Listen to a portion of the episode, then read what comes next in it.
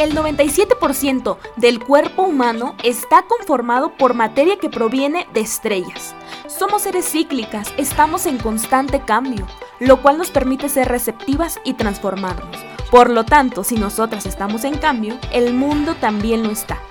Creencias que se tenían hace 100 años ya no son las mismas. Vamos rompiendo paradigmas para abrir nuevos, donde las mujeres y los grupos sociales se sientan incluidos y libres. Quiero abarcar todos los temas posibles de los que sé que cotidianamente te cuestionas. Juntas y juntos trataremos de ir descifrando este mundo.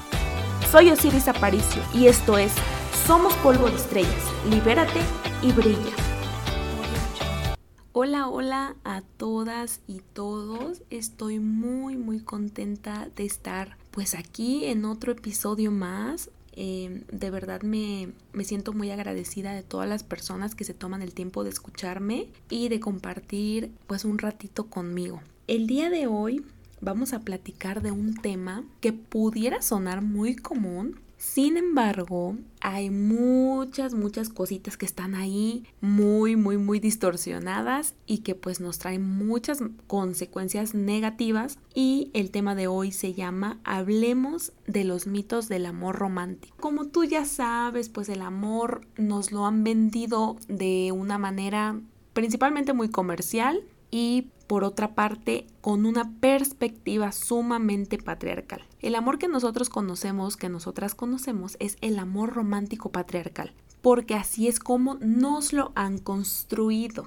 Entonces, pues principalmente me gustaría iniciar con esta pregunta, que es el cómo amamos. Pues usualmente todas y todos amamos o aprendemos a amar como lo vemos en casa, ¿no? Principalmente, con la relación de nuestros papás, ¿no? De nuestra mamá y nuestro papá. Em, también mucha, mucha de las personas aprenden a amar con esta imagen de Adán y Eva, que pues es una figura em, muy, muy, muy con mucho peso por, eh, por esta religión judeocristiana que la mayoría de los mexicanos pues practica. La construcción sociocultural del amor romántico la vamos haciendo en el camino de nuestro desarrollo. Principalmente eh, es la familia, ¿no? La que, la que nos enseña a amar porque pues es la primera, el primer núcleo social con el que nos desarrollamos. Las estructuras sociales tienen un papel aquí muy importante porque la religión, como te lo comenté hace un momento, también tiene mucho que ver con esto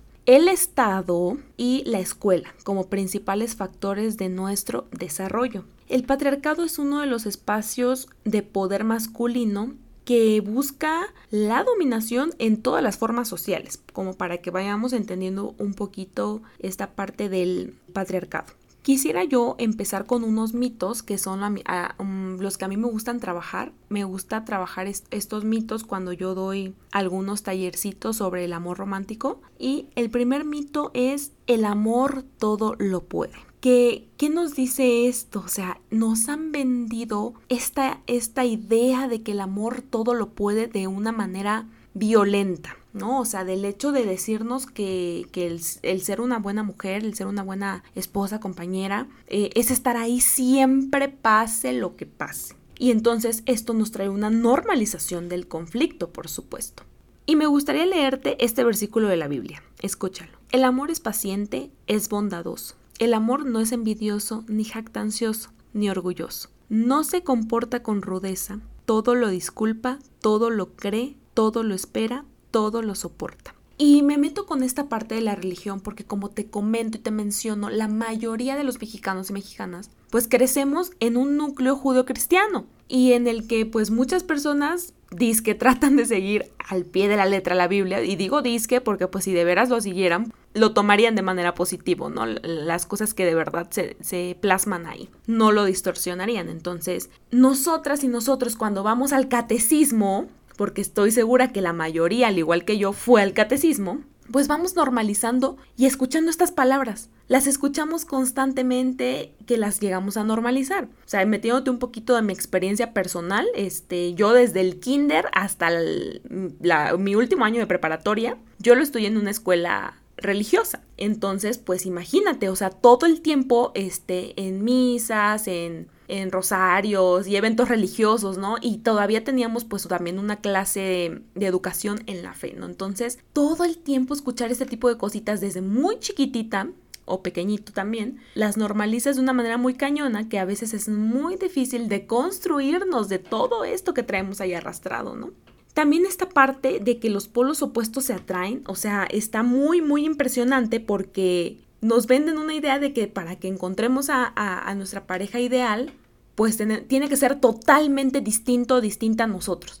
Y vamos por la vida buscando esa persona que es distinta a nosotros porque así nos lo han vendido los medios de comunicación también, ¿no? Con las películas. Y pues obviamente esto no puedo decirte que, ay, no, no, no, es 00% real porque pues puede que haya un caso por ahí así o muchos casitos así, pero realmente el que tú tengas muchas afinidades con la persona, pues yo creo que eso va a ser una relación pues más saludable, ¿no? El hecho de que puedan comunicarse mejor y, y expresarse mejor, pero nos lo han vendido de una manera muy, muy, muy fuerte. Y el amor verdadero lo supera y aguanta todo, también es una de las frases que hemos escuchado mucho desde la infancia, ¿no? El escuchar que, ah, la abuelita eh, vivió con el abuelito, este, hasta los 100 años de vida y murieron juntos y porque la abuelita pues eh, lo amaba tanto que le perdonaba y le perdonaba todo, entonces pues ese es un verdadero ejemplo de amor. Y no amigas, no amigos, o sea, realmente eso no es un verdadero ejemplo de amor. Esa es una situación de violencia y, y no podemos decirlo que que lo aguantaba y soportaba todo, por, eh, porque su contexto también era distinto. O sea, realmente ellas vivieron en unos tiempos más complicados en los que pues estaba todavía más cañón eh, llevar un proceso de divorcio, de, de la parte de la sociedad como te juzga. O sea, ellas pasaron por unas situaciones más complicadas y que quizá algunas sí logran romper este vínculo, pero muchas quizá no y pues no les quedó de otra, pero es violencia normalizada. Y nos toca a nosotras, a nosotros, ir rompiendo ese mito de que la abuelita y los abuelitos se amaron demasiado que por eso siguen juntos. Y ya ahondando un poquito en este mito, eh, pues esta imagen también que nos, que nos construyen de Adán y Eva, pues es una imagen de total violencia también. Desde el hecho que nos dicen que Eva es construida de la costilla de Adán, para no, no para ser su par, no, sino para estar sometida a lo que él le, le, mandaba, ¿no? A lo que él dijera y solamente fue hecha para complacerle. Desde ahí ya estamos nosotras y nosotros pues interiorizando una idea de dominación como mujeres y de pues estar subordinadas todo el tiempo a una figura masculina, porque es una figura de mando, ¿no? Según lo que nos venden. Eh, me gustaría aquí también platicarte un poquito de Lilith, que fue la primera, este, mujer que Dios crea y que la crea del mismo barro de Adán, para ser pares. No te voy a, ondear muchísimo para no extenderme en este, en este mito, pero ella, eh, Lilith, empieza a hacer, a notar pues acciones de Adán en las que pues le, quería dominar y, en esta parte también sexual como reprimirle el deseo sexual y pues ella huye de ahí y pues incluso en, alguna mitología, o no, no, estoy segura si en la misma Biblia, pero en la mitología se le pinta a Lilith como un demonio. O sea, te puedes imaginar esta parte de que, de que una mujer pues decide ser libre y no estar dominada, huir de ahí. Y es así como le crean después a Eva, pero que después te pinten como lo malo, ¿no? O sea, esta parte religiosa que tiene tanto peso en mostrarnos a las mujeres como algo negativo, cuando queremos ser libres y no dominadas. Pues bueno, el segundo mito es el amor verdadero predestinado. Es ese mito famosísimo de la media naranja, que también seguramente has escuchado por todos lados esa frase, porque también desde muy pequeñas, pequeños, la hemos escuchado, te lo puedo asegurar. Y entonces vamos por la vida pensando que tenemos que estar buscando la otra mitad porque somos seres incompletos, incompletas, que necesitamos esta parte de la complementariedad porque pues somos seres que nos falta algo, porque si no, pues no somos seres completas precisamente y felices, ¿no? Porque el hecho de tener a tu media naranja te va a dar felicidad en todos los aspectos de tu vida. Cuando pues eso es totalmente erróneo. O sea, de verdad, este mito también que nos han vendido es impresionante porque nos han hecho sentir a las mujeres como que no tenemos otra parte y que para tener esa otra parte tenemos que tener una pareja, aunque esa pareja sea mala para nosotras. Pero tener a la pareja porque si no socialmente no nos ven bien y pues no vamos a ser aceptadas porque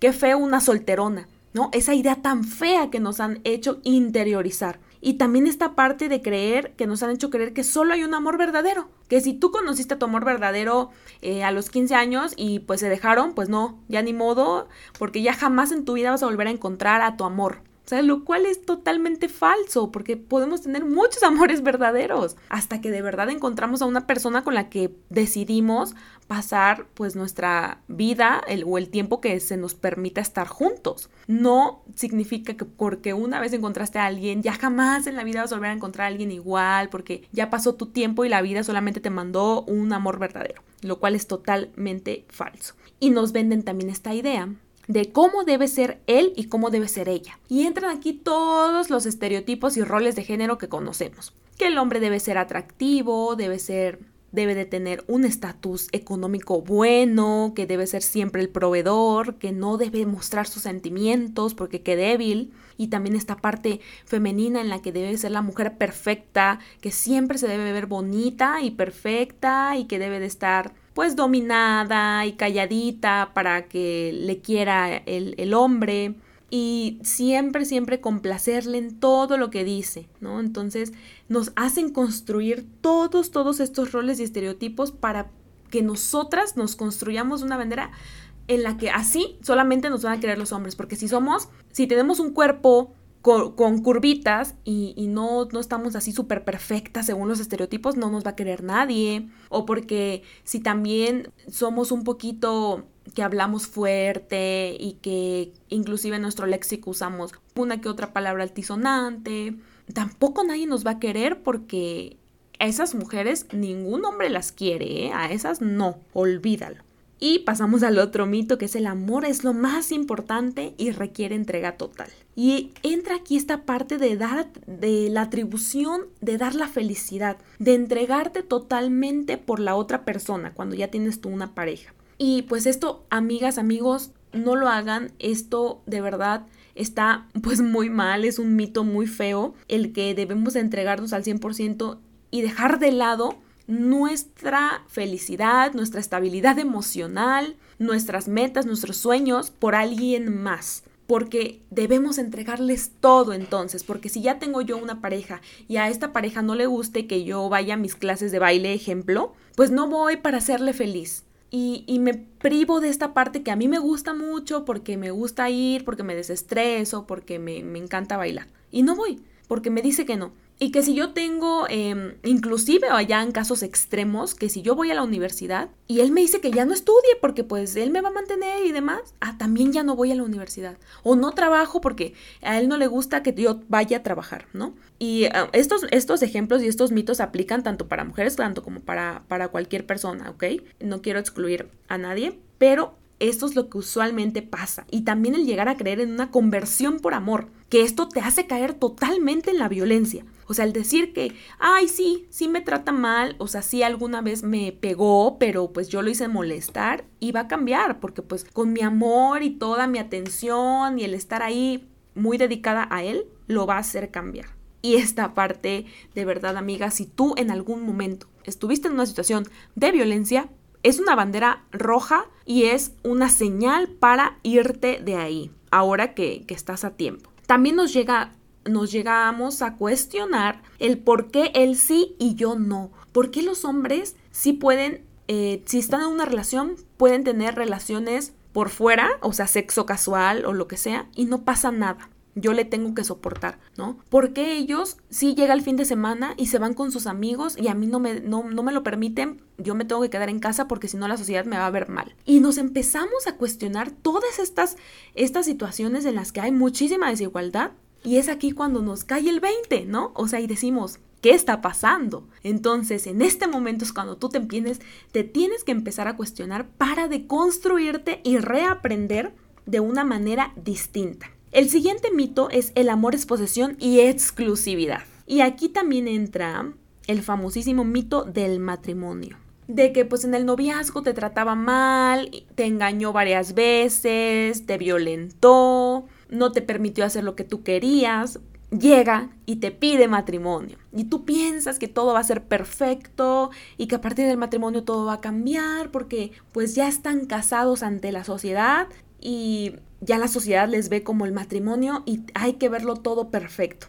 Y esto es totalmente mentira. También la parte de normalizar los celos, ¿no? de, de esta posesión de la celotipia que pues está súper mal y que nos llega a situaciones de violencia muy fuertes que pueden inclusive acabar pues con un feminicidio. También la fidelidad y exclusividad, que esto es algo que solamente se le exige a las mujeres. Porque obviamente una mujer perfecta y una buena pareja debe de ser fiel y exclusiva, pero en la parte masculina no aplica. Y aquí también caemos en el círculo de la violencia, porque caemos en este círculo de pues de la vicioso en este círculo de la violencia en el de perdonar para volver y volver. Y es esta parte de la tensión después hay violencia después está esta luna de miel y después otra vez hay tensión y volvemos a la violencia y así consecutivamente se está repite y repite. Y lo peor de todo es que los medios de comunicación nos lo venden como algo perfecto no a cuántas películas no vemos donde el amor eh, nos venden este mito del amor es posesión y exclusividad, muchísimas. Y una muy clara que yo tengo bien marcada en mi mente es la de Tres metros sobre el cielo. O sea, esta película es súper violenta y, y, precisamente se ejemplifica súper bien con este mito. El siguiente, que es el último mito y que es de mis favoritos, es las mujeres tenemos que competir por amor. ¿Cómo nos han vendido los medios de comunicación esta parte de que las mujeres somos una competencia y de que la más bonita y que la más perfecta es la que se va a llevar al hombre? Como si fuéramos nosotras qué cosa. O sea, de verdad que, para mí este mito es, es uno de los que más me gusta trabajar porque a veces como mujeres pues tenemos muy interiorizado esto y, y muy fácil te lo puedo explicar con las princesas de Disney. ¿Qué pasa con Blancanieves y la madrastra? O sea, la madrastra tenía esta parte tan interiorizada del que, del que por qué Blancanieves era más bonita, más joven, más perfecta y por qué ella no. O sea, siempre esta situación de la juventud y de la belleza, o sea, muy marcada como si tuviéramos que estar compitiendo. Y está muy cañona la situación de la madrastra con, con Blancanieves, que hasta la llega a querer matar, amigas. O sea, ¿te puedes imaginar esta situación? Todo porque lo interiorizamos tanto que nos llegamos a obsesionar con esta situación. Y también la parte de Cenicienta con las hermanastras, que las hermanastras la trataban súper mal porque le tenían envidia, porque así las había formado pues su mamá, ¿no? Y pues muchas veces todas estas construcciones sociales que tenemos nosotras, obviamente no son nuestra culpa, obviamente son situaciones con las que nos construyó el patriarcado y con las que constantemente todos los días el patriarcado nos está bombardeando con toda esta información a través de los medios de comunicación. Y realmente esta situación es muy fea, es muy lamentable porque aquí también entra una palabra que me encanta, que es la sororidad, pero no voy a ahondar mucho en, la palabra sororidad porque lo vamos a dejar para otro episodio.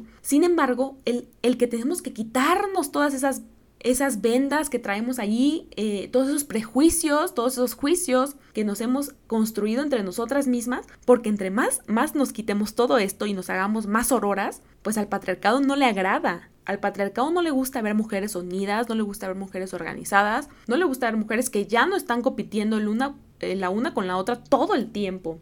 Y eso es lo que te quiero decir con este último mito. Y para terminar, pues me gustaría eh, decirte que el conocer los mitos tradicionales del amor romántico en nuestra cultura, pues que nos, nos sirva para identificar la violencia de género en nuestro entorno, para que así poquito a poquito vayamos cambiando las prácticas tradicionales de este modelo de amor romántico que nos han construido. Porque también el saber que existen otras formas de amar que son libres de violencia, también eso es revolucionario, porque también entra aquí una, una parte muy importante que es el amor compañero que ya no amamos de una manera como el patriarcado quiere que lo hagamos, ya somos compañeros. Y pues también eso lo platicaremos más adelantito en otro episodio eh, del amor compañero, que es una maravilla. De verdad que si tú llegas a tener un amor compañero, ya lo lograste. Y si también tú ya lograste quitarte todos esos juicios y eres una mujer más sorora y que diario estás practicando la sororidad, también ya tienes un pasote ganado. Y pues bueno, amigas, amigos, esto sería todo por el capítulo de hoy, episodio, perdón, de hoy. Seguimos muy, muy en comunicación. No olvides seguirme en TikTok, que me encuentras como Osiris Aparicio 16, y en Instagram como Osiris AH. Y también ya tenemos página, se me olvidaba contarles que ya tenemos página de, de, este podcast en Facebook y nos encuentras precisamente así, como Somos Polvo de Estrellas, Libérate y Brilla por Osiris Aparicio. Así nos encuentras, corre a seguirnos porque ahí todos los días estoy compartiéndote cositas muy muy bonitas y sin más que decirte, te mando un abrazo muy fuerte lleno de buena vibra y de mucha sororidad. Nos vemos luego.